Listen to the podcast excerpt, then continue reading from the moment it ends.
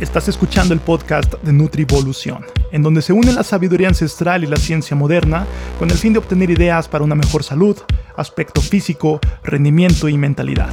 Mi nombre es Miguel Rojas y lo que escucharás a continuación es el resultado de mi obsesión con la optimización humana. Para contenido adicional puedes visitar nutrivolución.com. Comencemos.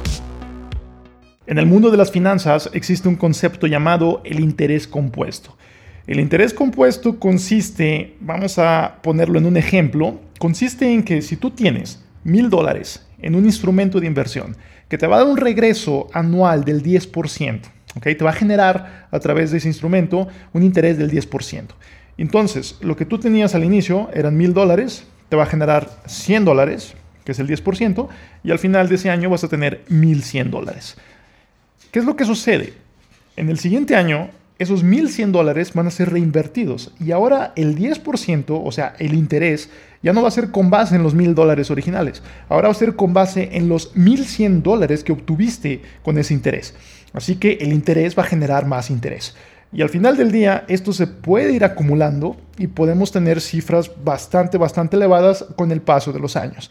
Ahora quizá te preguntarás, Miguel, pensé que este era un programa de fitness de nutrición y de entrenamiento, ¿de qué estás hablando?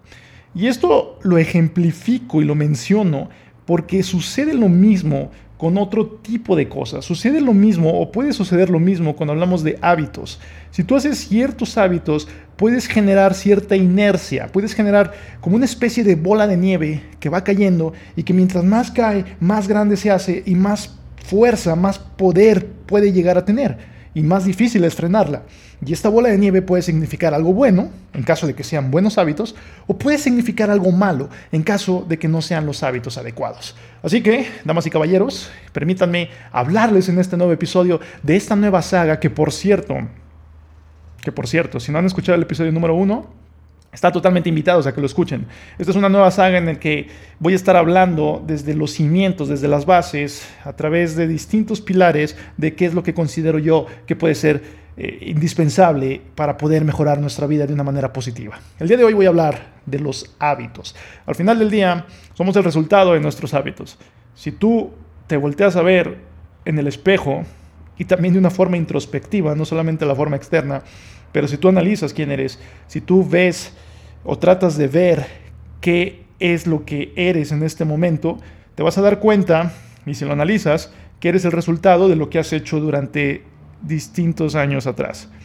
Lo que has hecho durante los cinco años previos, lo que has hecho durante los últimos 10 años, 15, 20, qué sé yo, pero todos estos años que has hecho algo o has hecho cierto tipo de actividades y sobre todo este tipo de actividades repetitivas, dígase comer, si has comido bien, puede manifestarse en este momento en tu estado de salud. Si has comido mal, puede manifestarse en este momento en tu estado de salud. Si has hecho o no actividad física, el tiempo que has dormido de manera promediada, no sé, pero todos los hábitos y todas las cosas que hemos estado haciendo se van acumulando y nos dan un resultado.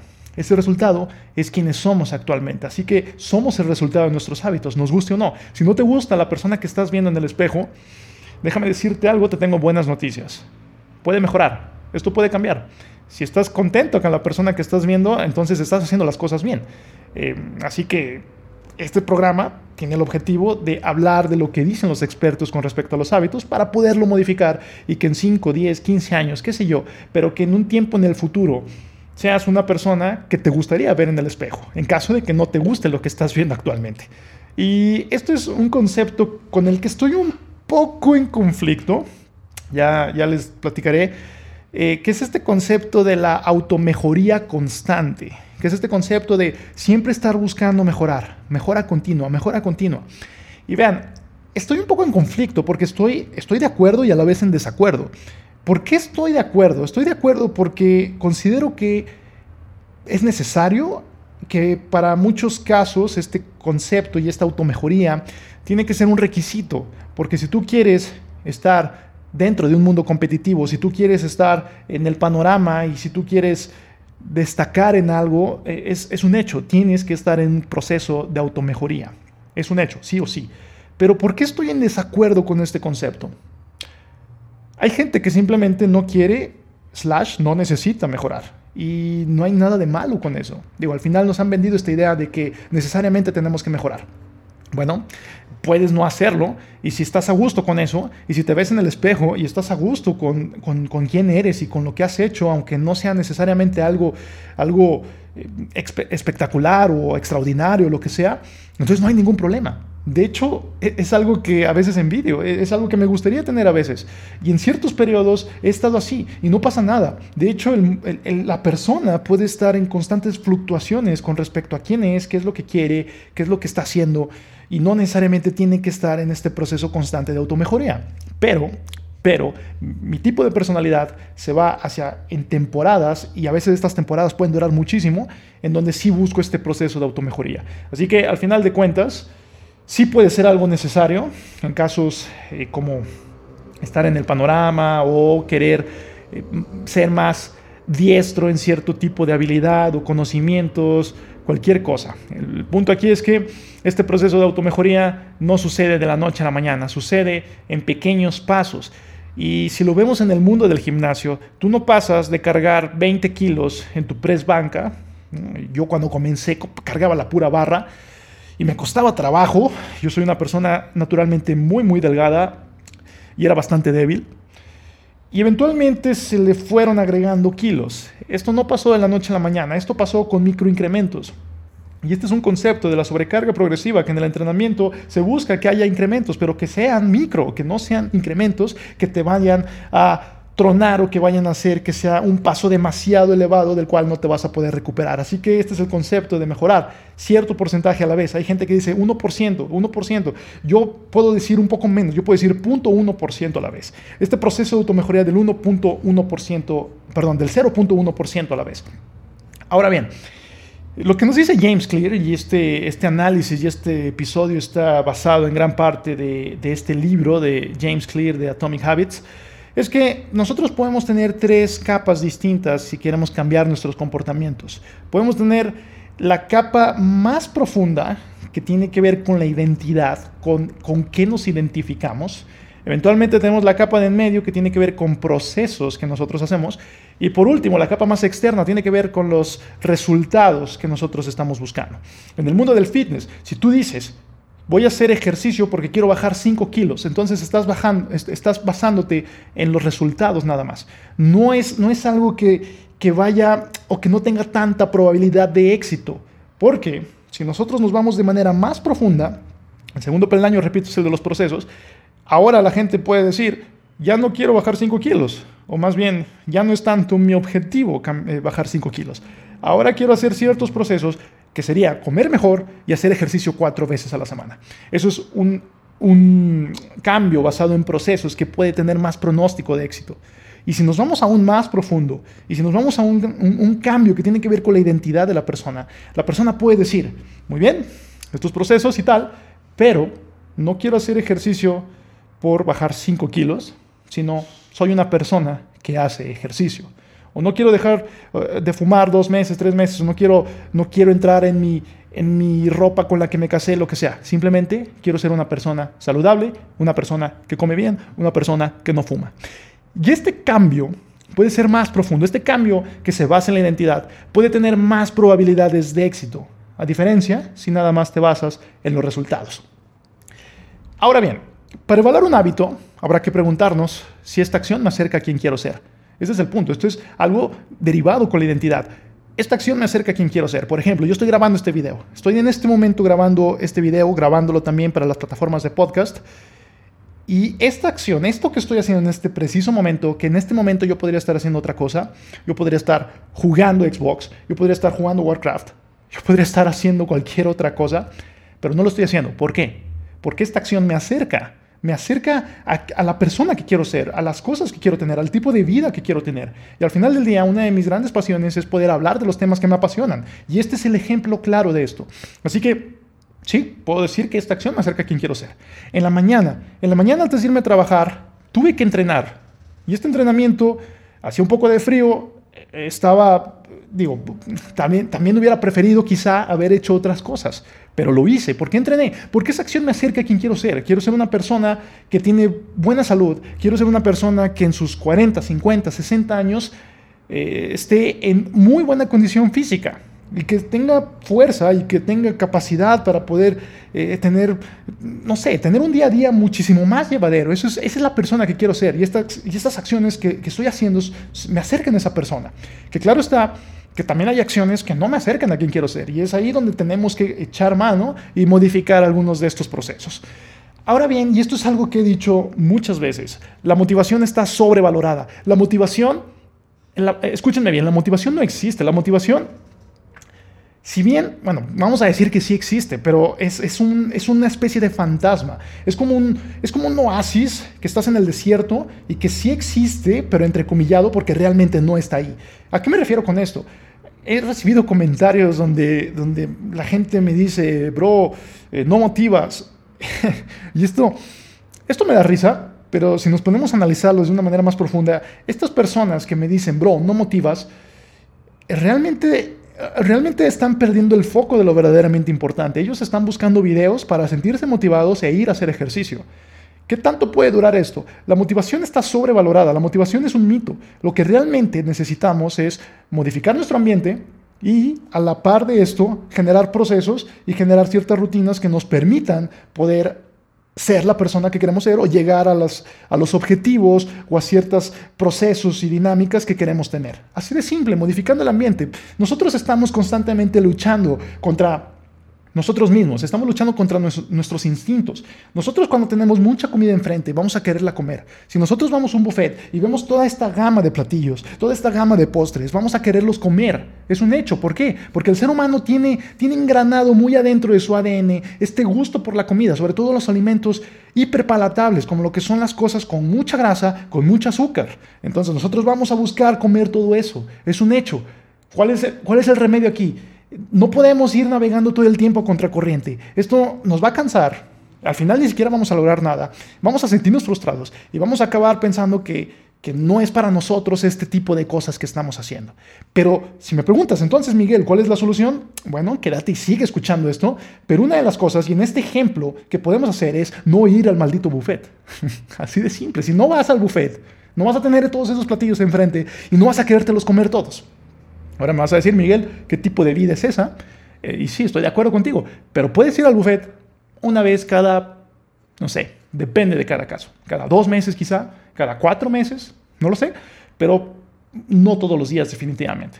Y el hecho de modificar nuestro ambiente va a facilitar, facilitar muchísimo las cosas. Si yo, vamos a decir, que no lo tengo, pero si yo tuviera un problema de consumir demasiada soda, demasiados refrescos, decimos aquí en México, entonces, lo más lógico sería que yo no tuviera sodas a la mano, que yo no comprara, que yo eh, tratara de mantenerme alejado de esto, y si no los tengo en, mi espacio, no los estaría consumiendo, así de simple.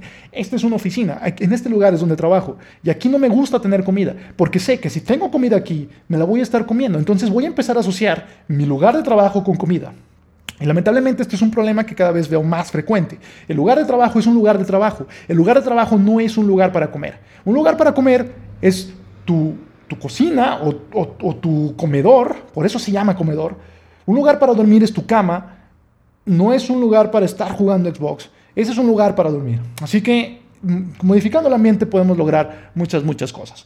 Ahora bien, si nosotros queremos cambiar esto y si nosotros queremos engranar nuevos hábitos que nos permitan ser esta persona que nosotros queremos ser, lo que nos dice James Clear es que estos hábitos constan de un patrón de cuatro pasos. El primero de ellos es una señal. ¿Cuál sería la señal? Si yo voy caminando y veo o paso por una panadería y empiezo a oler este olor a pan, entonces ahí voy a tener esa señal que se conecta al segundo, al segundo paso, que es el anhelo yo huelo este aroma, se me antoja, tengo un anhelo de consumirlo, viene la respuesta, que sería ir, comprar este pan, y viene la recompensa, que es esta gratificación a corto plazo de habernos comido este pan. Entonces, son estos cuatro pasos, señal, anhelo, respuesta y recompensa. En cada uno de estos pasos nosotros podríamos hacer algún tipo de actividad. Generalmente, en mi, en mi opinión, podría ser más sencillo ir directo hacia el primer paso, ir directo hacia la señal. ¿Cuál sería la solución aquí? No pasar por ahí y no oler ese olor a pan, porque muy probablemente tengamos el anhelo y repito, no podemos estar todo el tiempo luchando contra nosotros mismos. Es mejor ir con la corriente que contra la corriente. Ahora bien, Si queremos formar nuevos hábitos, esto es lo que tenemos que tomar en cuenta. Primero que nada, que sean obvios, que sea algo, que, sea la respuesta más lógica para ti, que no tengas demasiadas opciones. Por ejemplo, si yo en la mañana estoy, eh, si yo me, tengo que vestir para poder ir a algún lado, si yo tengo demasiadas opciones, entonces no lo voy a tener tan obvio. Entonces no voy a saber qué hacer y puede ser que empiece a agotar esta, eh, esta moneda que tiene que ver con la toma de decisiones, que es algo finito. Si yo tomo muchas decisiones en un día, posiblemente las últimas decisiones o a partir de cierto número de decisiones no van a ser las más adecuadas y voy a estar, voy a estar en, un, en un problema, definitivamente. Pero por el contrario, si yo tengo pocas opciones, si yo nada más tengo playeras negras, por decir un ejemplo. Si yo nada más tengo cierto tipo de pantalones, es, me pongo mi pantalón, me pongo mi playera. Si yo tuviera un uniforme, me pongo mi uniforme y listo. No tengo que agotar nada de decisiones ahí. Por eso muchas personas, para facilitarse esa toma de decisiones, suelen hacer este tipo de estrategias de vestirse siempre igual o de tener cierto tipo de uniforme. Pero aquí el punto es que para crear un nuevo hábito tiene que ser obvio. Si tú quieres cambiar tu alimentación, tiene que ser algo obvio. Por ejemplo, ¿qué sería obvio? Que tuvieras a la mano productos saludables y que no tuvieras a la mano productos no saludables. Si yo en mi alacena abro y tengo alimentos naturales, tengo alimentos nutritivos, tengo alimentos que me van a saciar, que me van a nutrir, entonces eso es algo obvio. Si yo por el contrario tengo una gran cantidad de alimentos que no me van a favorecer, eh, los voy a agarrar. Tarde, tarde, o temprano voy a tomar estos alimentos y me los voy a comer. Entonces, deja de ser obvio y podemos estar en un problema. El segundo punto es que sean atractivos. Y esto puede ser un problema porque para mucha gente comer saludablemente, para mucha gente hacer actividad física no es algo tan atractivo. Y lo entiendo. He estado ahí y hasta que no encontré una forma de volverme lo atractivo, fue la forma en la que me enamoré del proceso. Y, y, la idea sería eso, la idea sería enamorarte del proceso y esto tiene mucho que ver con que sea atractivo este nuevo hábito. El tercer punto es que sea sencillo. Digo, si mientras más sencillo, si tú quieres ir o si tú quieres empezar a hacer ejercicio y tienes que ir a un gimnasio que está demasiado lejos, va a ser muy difícil y probablemente vayas a fracasar. Pero si tienes un gimnasio en un punto destinado en tu casa para hacer ejercicio, entonces puede ser muchísimo más fácil que te apegues a ese plan porque es demasiado sencillo. Y por último, que sean satisfactorios, que haya un tipo de recompensa en esto. Ojo aquí, con respecto a, la atracción, al segundo punto y a la satisfacción, lo que yo puedo vincular es, y, repito y regreso a este punto del cambio de identidad, es convertirnos o tratar de convertirnos en una persona que disfruta de hacer actividad física. ¿Cómo lo podemos hacer atractivo? Nosotros lo podemos hacer atractivo poniéndonos cierto propósito, poniéndonos cierto alineamiento, poniéndonos ciertas, ciertas, vamos a decir, eh, metas, como volverse más fuerte, como verse mejor en el espejo, cualquier cosa. Y esto puede volverlo atractivo. O por ejemplo, una cosa que a mí me ayudó muchísimo es cuando empecé a estructurar mucho mejor mi entrenamiento, cuando empecé a, estructurarlo de tal forma que ya sabía en ese día qué es lo que iba a hacer, cuánto iba a cargar, cuántas series, cuántas repeticiones.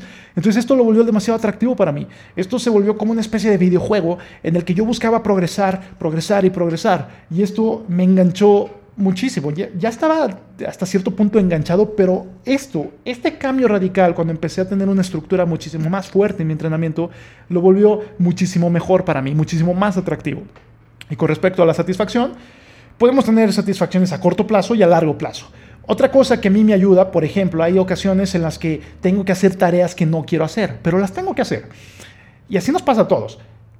Y lo que yo he encontrado que me ha ayudado en esto es buscar eh, alinear, por ejemplo, tengo que hacer algún tipo de trabajo que no quiero hacer, entonces lo que yo hago para hacerlo más satisfactorio es escuchar cierto tipo de música que solamente busco escuchar en ese momento me, he enfocado, por ejemplo, en discos que escuchaba hace, no sé, hace 15 años, hace cerca de 15, quizá un poco más de años.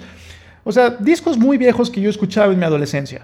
O álbumes, ¿no? Ya no son discos, son álbumes. Entonces, mientras yo hago estas tareas, pongo alguno de estos álbumes. Y este es el único momento en el que pongo ese tipo de música. Y esto lo hace demasiado satisfactorio para mí, porque es mi momento en el que si bien no me gusta mucho hacer este tipo de actividad, pero sí me gusta escuchar este tipo de música. Entonces estoy alineado y se vuelve muchísimo más satisfactorio. De igual forma, Puedes poner un audiolibro mientras entrenas si es que no te gusta mucho entrenar. Puedes poner un podcast. Puedes poner este podcast de Nutrivolución. Tengo más de 30 capítulos, por cierto. Puedes hacer algún tipo de estrategia para volverte lo más satisfactorio. Esto en el corto plazo. Porque conforme vayas avanzando y vayas acumulando este interés compuesto, va a empezar la satisfacción más grande y que a mi opinión es más plena. ¿Y qué significa esto? Que te vas a empezar a sentir mejor, que te vas a empezar a ver mejor y esto lo va a volver satisfactorio, pero en un aspecto muchísimo más amplio eh, y, en, y en algo que va a ser más satisfactorio, a mi parecer, a comparación de las satisfacciones a corto plazo. Un punto importante aquí es que, por favor, pase lo que pase, nunca falles más de dos veces al hilo. Nunca falles más de dos veces al hilo. Nunca, nunca falles más de dos veces al hilo. ¿Qué quiero decir con esto? Si te perdiste un entrenamiento por cualquier motivo, está bien. La vida pasa y la vida a veces puede, puede atravesarse en nuestros procesos. Pero el segundo, este, este segundo entrenamiento, o sea, después de ese que te perdiste, es el más importante de todos. Ahí tienes que cumplir sí o sí. Porque si vuelves a fallar, puede haber una racha negativa y puedes empezar con el interés compuesto, pero ahora hacia tu contra. Y no quieres eso, no quieres eso. Entonces puede ser muchísimo más probable que te desenganches del proceso. Nunca falles más de dos veces al hilo. Hace muchos años yo, yo no solía, durante los primeros años de mi vida, yo no solía utilizar el hilo dental, hablando de hilo. Y cuando empecé a hacerlo, era incómodo, era algo que no me gustaba mucho, pero lo tenía que hacer, porque lo tenía que hacer, así de simple. Y si no lo hacen, háganlo, por favor. Y, yo sé, hay veces en las que se me acaba el hilo y, ese, ese día no me, lo, no, no me puedo flosear, no me puedo pasar el hilo dental. Ese día, el siguiente día, es muchísimo más importante porque tengo que comprar un hilo y el siguiente día tengo que flosearme, sí o sí, porque si fallo más de dos veces, va a ser muy probable que siga fallando y que esto se vuelva en una racha negativa. Así que por favor, y lo voy a repetir, nunca falles más de dos veces al hilo. Y otro concepto que tiene que ver, y cerrando un poco el círculo que, he estado eh, abriendo en este, en este episodio, eh, consiste en utilizar tus fortalezas para participar en, un juego en el que puedas ganar. ¿Qué quiero decir con esto? A final de cuentas, la genética existe. Hey, damas y caballeros, la genética existe y no podemos negar el hecho de que hay personas que por genética pueden crear más masa muscular, que por genética puede ser más fácil que suban grasa, que por genética puede ser más fácil que se mantengan delgados. Esto ya es algo que he hablado, es algo que hay evidencia que, lo, que, habla de esto. Les recomiendo el libro The Sports Gene. Es un autor, no me acuerdo el nombre, pero se pide Epstein David, creo, de Sports Gene o el gen deportivo, donde nos habla de todo esto y al final de cuentas la genética existe y la genética puede orillarnos, ¿ok? No es un determinante, pero sí es algo que nos puede orillar a hacer cierto tipo de cosas. Hay personas que no se tienen que levantar a las 5 de la mañana eh, porque nos han vendido esta idea de que el que se levanta temprano y todo esto. Hay personas que sí pueden, pero hay personas que les va mucho mejor levantándose tarde que son búhos nocturnos, que, les, que, suelen conciliar el sueño en una hora mucho más tarde y levantarse más tarde. ¿Y esto tiene algo de malo?